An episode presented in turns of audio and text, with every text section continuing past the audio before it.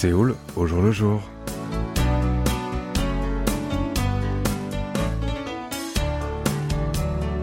Bonjour à toutes et à tous et merci de nous rejoindre pour cette nouvelle édition de votre magazine de société Séoul au jour le jour.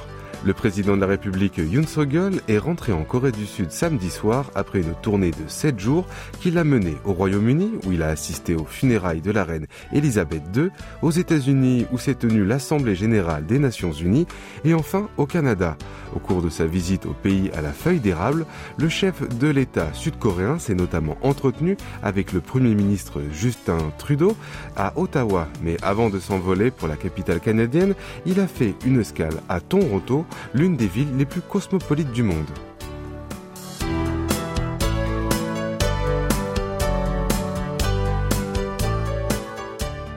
Yoon Suk-yeol a profité de cette visite pour rencontrer la communauté sud-coréenne locale. Lors de cette rencontre, qui s'est tenue dans un hôtel situé dans le centre-ville de Toronto, le chef de l'État a exprimé sa gratitude envers les ressortissants sud-coréens qui jouent le rôle de pont entre la Corée du Sud et le Canada et qui participent au développement des relations bilatérales dans les domaines politiques, économiques et culturels. Le président a également évoqué la contribution des missionnaires canadiens qui étaient venus au pays du matin clair au début du XXe siècle et qui avaient transmis leurs connaissances en médecine moderne au peuple coréen et apporté leur soutien au mouvement de l'indépendance. Il a également rappelé que pendant la guerre de Corée, le gouvernement canadien avait envoyé le troisième plus grand nombre de soldats en Corée et que grâce à cet esprit de solidarité des Canadiens, les Coréens avaient pu défendre la liberté de leur pays. Pour finir, le président n'a pas manqué de faire l'éloge des immigrés coréens de la première génération au Canada, qui ont réussi à s'installer dans le pays à coup de volonté et de travail acharné et qui ont également permis à leurs enfants de s'intégrer dans la société canadienne.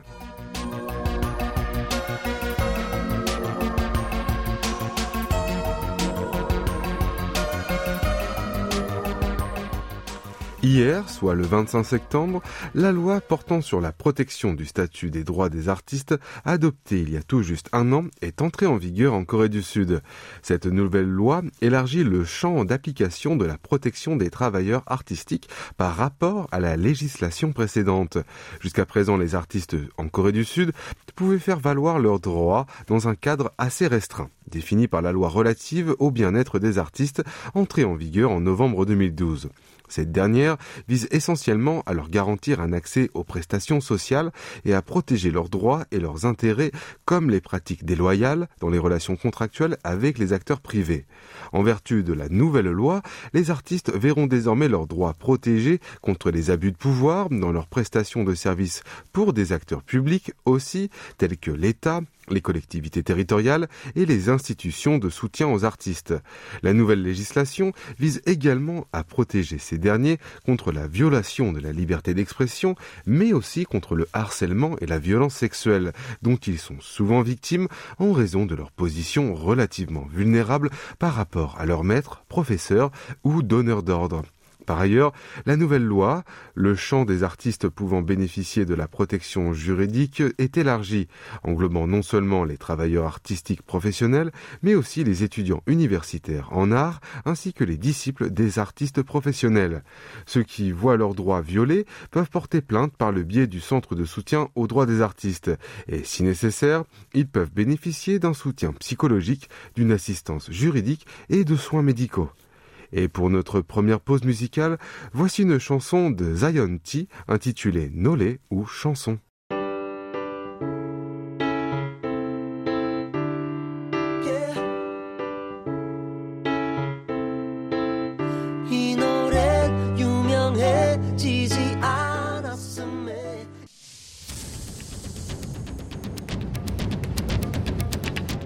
Vous avez aimé, vous avez détesté, vous avez adoré. Faites-nous part de vos réactions en nous écrivant à french.kbs.co.kr.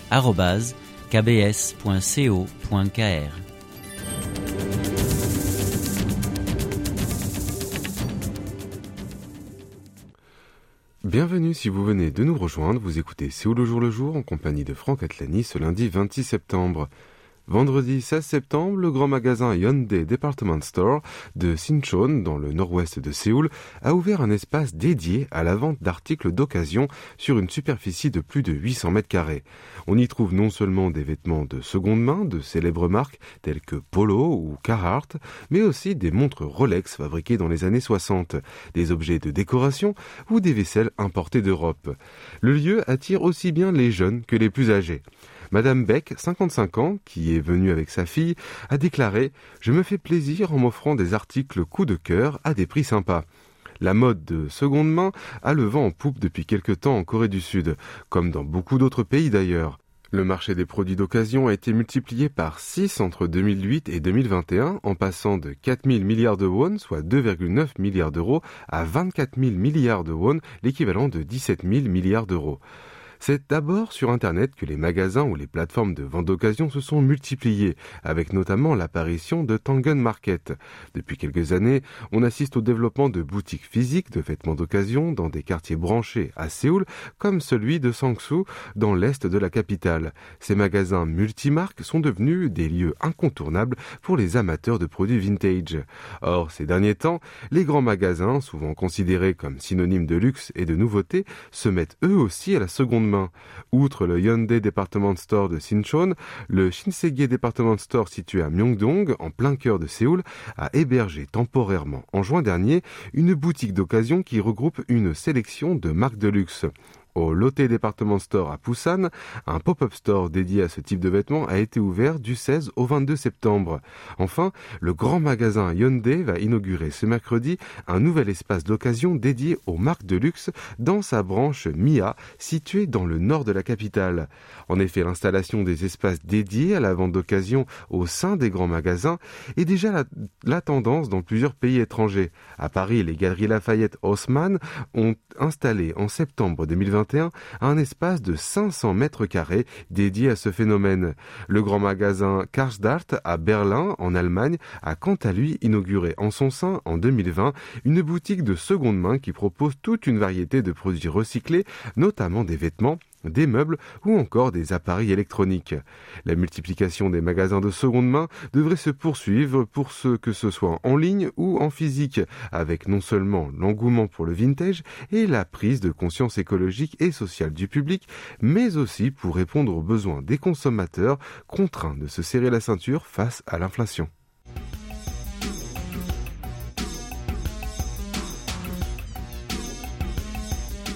Les Sud-Coréens peuvent vivre sans riz, l'aliment de base du peuple, mais pas sans alcool, disent certains.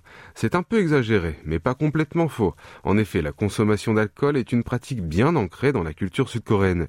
Les bouteilles de soju et de bière accompagnent souvent non seulement les repas entre amis ou en famille, mais elles sont même incontournables lors des dîners d'affaires et des événements d'entreprise. Et surtout, dès leur entrée à l'université, les étudiants sont invités, voire poussés, à boire beaucoup d'alcool comme s'il s'agissait d'un rite initiatique. Or, ces dernières années, les Sud-Coréens boivent de moins en moins d'alcool. C'est ce que nous apprennent les données du Service national des impôts rapportées mardi par le député du Parti du pouvoir du peuple, Kim Sang-hoon. Ces éléments portent sur l'évolution de la consommation de boissons alcoolisées des Sud-Coréens entre 2017 et 2021. L'année dernière, la consommation totale de bière, mesurée par le volume produit et importé, a été de 1,79 million de litres. Quant au soju, l'alcool de riz coréen, sa consommation totale a été de 825 000 litres. Ces volumes équivalent environ à 3,6 milliards de bouteilles de bière et à 2,3 milliards de bouteilles de soju. Précisons tout de même qu'une bouteille de bière contient normalement 500 ml et celle de soju 360 ml. En moyenne, un adulte sud-coréen a ingéré environ 83 bouteilles de bière et 53 de soju l'an dernier. Or, la consommation d'alcool des Sud-Coréens a connu des diminutions continues au cours des cinq dernières années. En 2021, la consommation de bière a baissé de 16,7% par rapport à 2017. Celle de soju, quant à elle, a décru de 12,7% sur la même période. Autrement dit, alors qu'un Sud-Coréen consommait en moyenne 103 bouteilles de bière et 63 bouteilles de soju en 2017, il n'en consommait plus que 83 pour la première boisson et 53 pour la seconde l'année dernière. En outre, la consommation de Macaulay, un autre alcool de riz traditionnel a également reculé. Sa production annuelle est passée d'environ 400 000 litres en 2017 à 360 000 litres en 2021. Quant aux boissons alcoolisées étrangères, ce phénomène est également observé. Par exemple, le volume d'importation de whisky a diminué de près de 24% en l'espace de 5 ans. Cette tendance baissière de la consommation d'alcool en Corée du Sud reflète l'intérêt croissant des habitants du pays du matin clair pour la santé, mais aussi le changement du mode d'interaction sociale. Autrefois, les Sud-Coréens buvaient de l'alcool comme si ce dernier était le seul outil d'intégration et de sociabilisation.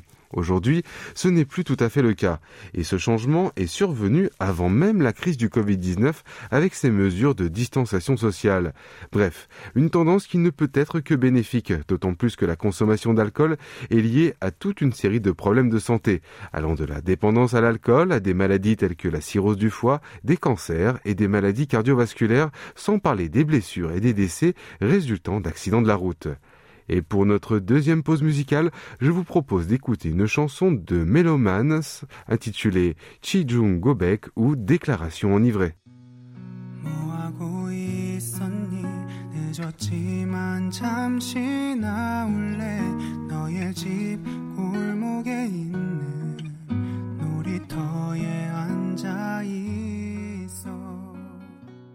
Kim, un développeur trentenaire dans le secteur financier, a décidé de changer d'entreprise pour une start-up. Il a confié à un studio de photographie situé dans le quartier de Mapo à Séoul le soin de réaliser sa photo de profil à mettre sur son CV. Le tarif était de 200 000 won, soit environ 140 euros, alors qu'une photo d'identité ordinaire lui aurait seulement coûté une dizaine d'euros. S'il a dépensé autant d'argent, c'est que l'agence de recrutement lui avait conseillé de préparer une photo de profil bien faite sur laquelle il a l'air plus doux et sympathique. Pendant une heure, le photographe professionnel a pris de nombreux clichés de lui sur fond marron avant de lui demander d'en choisir un et d'effectuer des retouches sur la photo sélectionnée. Quelques mois plus tard, il a réussi à décrocher un poste de cadre intermédiaire dans l'entreprise dans laquelle il voulait travailler. Aujourd'hui, les chercheurs d'emploi et les salariés d'entreprise ne lésinent pas sur les moyens pour réaliser leurs photos de profil qui les montrent sous leur meilleur jour. Ces photos sont mises en ligne sur les sites des agences de recrutement ainsi que sur les réseaux sociaux comme Facebook ou LinkedIn que les entreprises pourraient consulter. Elles sont également utilisées partout dans les entreprises, que ce soit pour les organigrammes, les badges, les comptes e-mail ou les cartes de visite. Bref, aujourd'hui, l'image est plus que jamais importante dans le monde du travail. Contrairement aux photos d'identité classiques, les photos de profil de qualité peuvent vous aider à mettre en valeur votre personnalité à travers les vêtements, les postures et les expressions faciales. Lee, un étudiant de 22 ans de l'université de Yonsei à Séoul, affirme que certains de ses amis dépensent une petite petite fortune en faisant appel à un photographe professionnel juste pour postuler à un poste de stagiaire dans une entreprise. Les studios spécialisés dans les photos de profil sont alors de plus en plus nombreux. Grey Graphy, situé dans le quartier de Gangnam à Séoul, est l'un des plus célèbres d'entre eux. Une photo de profil dans ce studio coûte environ entre 200 000 et 400 000 won, soit de 140 à 280 euros. Avant le shooting, le photographe professionnel discute avec son client pour décider des vêtements, de la coiffure et de l'ambiance. Le patron de ce studio, John Himchan, explique qu'aujourd'hui, la plupart de ses clients sont des chercheurs d'emploi, alors qu'il y a trois ou quatre ans, les gens venaient souvent pour prendre des photos souvenirs. Par ailleurs, un nombre croissant d'entreprises n'exige plus le respect des règles habituelles appliquées aux photos classiques. Du coup, certains réalisent des photos montrant leur corps en entier au lieu des portraits de la tête et des épaules. D'autres se font prendre en photo dans une posture dynamique en souriant à pleines dents. Et d'autres encore optent pour le noir et blanc délaissant les couleurs.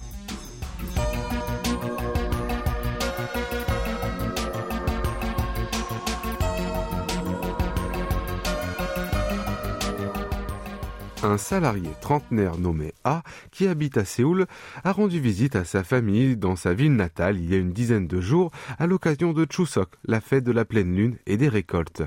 Il regardait un film sud-coréen sur l'IPTV ou la télévision par internet dans le salon à côté de son père.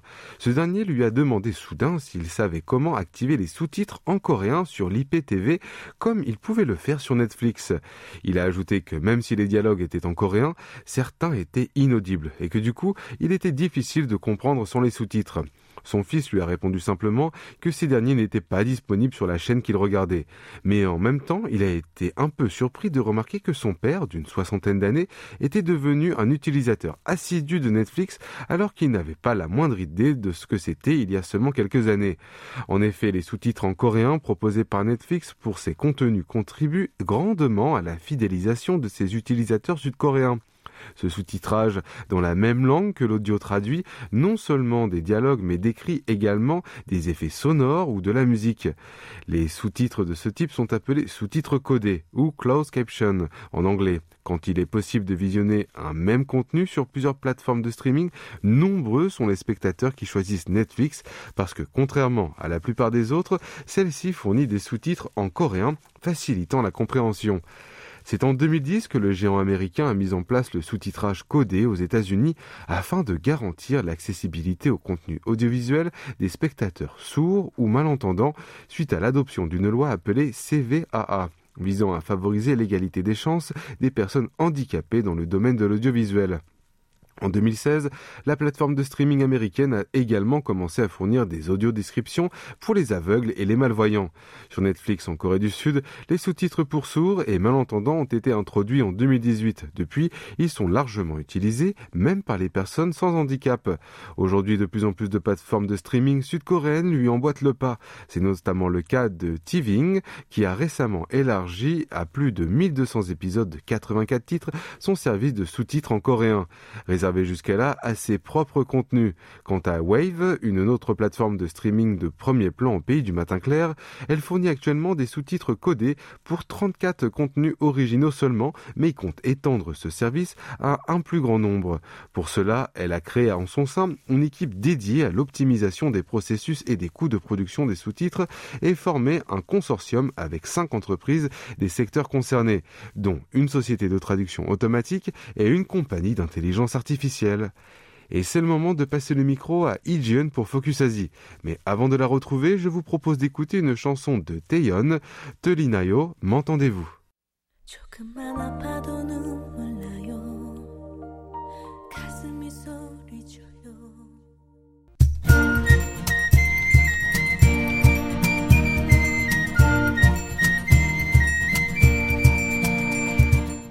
Bonjour, bienvenue dans ce nouveau numéro de Focus Asie. Notre première destination est la Chine qui a lancé une campagne nationale pour lutter contre la coutume de la dot excessive.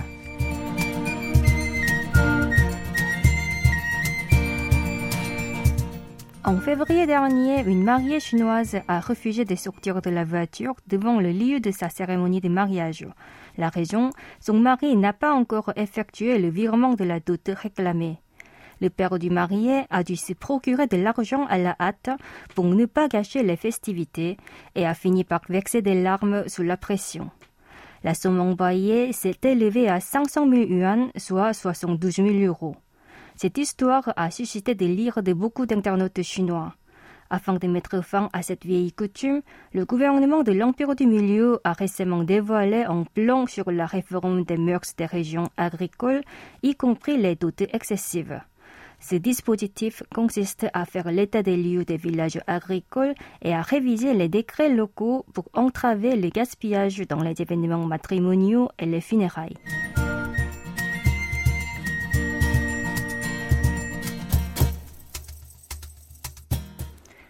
On reste toujours en Chine. Face à la menace de la décroissance démographique, l'Empire du Milieu a entamé une enquête massive. L'objectif, comprendre le décalage entre l'intention des citoyens d'avoir des enfants et le taux de natalité réel. Le Bureau national des statistiques et le Centre de recherche sur le développement de la population comptent interroger 20 000 personnes âgées de 20 à 44 ans résidant dans 100 unités régionales. Le sondage demandera notamment les opinions sur la politique de soutien liée au mariage, à la composition familiale et à l'éducation des enfants. L'année dernière, le nombre de nouveau-nés chinois s'est établi à 10,6 millions, soit le niveau le plus bas depuis 1961, marqué par la grande famine.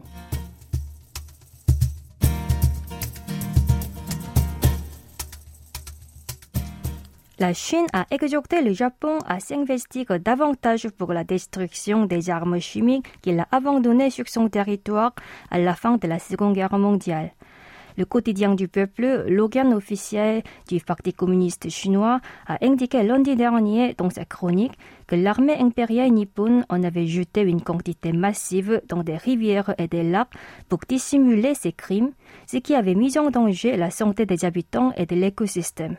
Selon le journal chinois, en 1999, les deux pays ont signé un mémorandum pour éliminer ces armes chimiques toujours présentes dans l'Empire du Milieu, mais Tokyo n'a toujours pas fourni des données sur leur nombre et les lieux d'enfouissement. La presse a souligné que cette année marquait le 50e anniversaire de la normalisation des relations diplomatiques bilatérales et qu'il était temps de régler les différends historiques pour créer un avenir commun.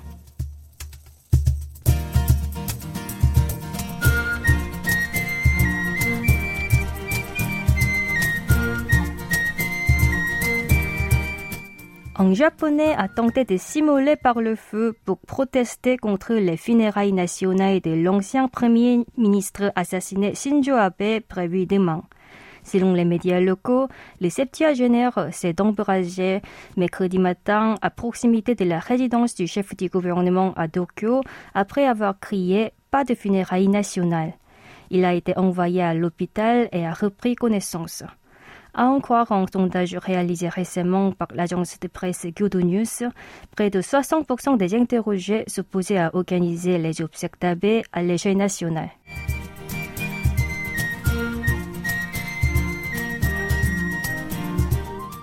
Han Lei, ancienne reine de beauté de la Birmanie, qui s'est prononcée contre la militaire de son pays, s'est retrouvée bloquée à l'aéroport Suvarnabhumi de Bangkok.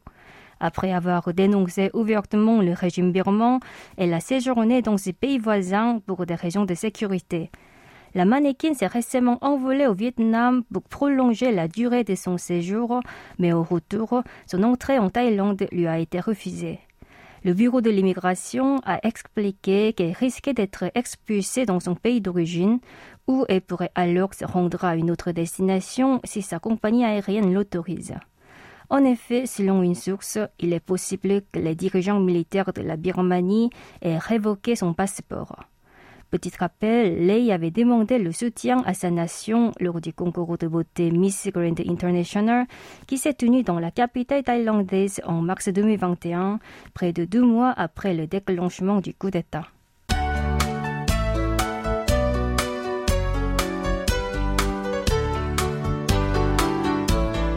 Voilà, ainsi s'achève votre Séoul le jour le jour. En espérant que cette édition vous a plu, rendez-vous du lundi au jeudi, même heure et même fréquence. C'était Che Soyon à la rédaction, Franck Atlani au micro et au Hayang à la réalisation. Merci de nous avoir suivis et je vous souhaite une excellente semaine.